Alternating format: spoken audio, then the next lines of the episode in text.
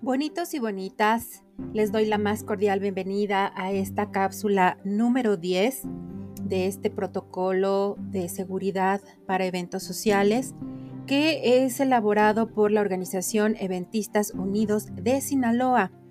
Este documento fue elaborado por Cindy M. Camacho López, revisado por el Instituto Estatal de Protección Civil de Sinaloa y la intención de compartirlo es poder em, hacer recomendaciones a todos los proveedores y todas las personas involucradas en la creación de eventos con la intención de salvaguardar la seguridad de anfitriones, invitados y proveedores.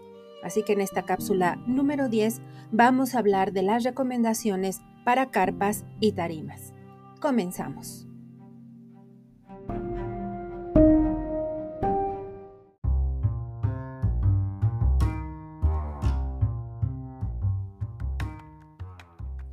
Muy bien.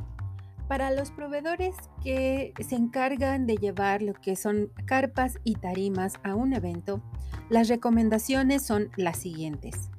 1. Desinfectar el material y herramientas de trabajo.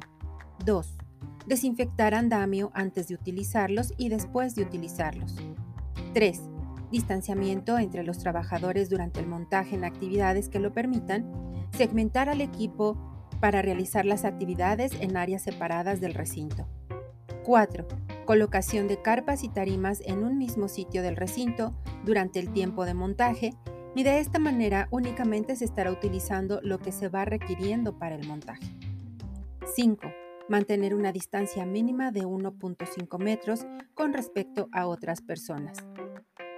El personal de carpas y tarimas debe de cumplir con uso obligatorio de cubrebocas, uso de protección ocular o careta, lavado o desinfección constante de manos.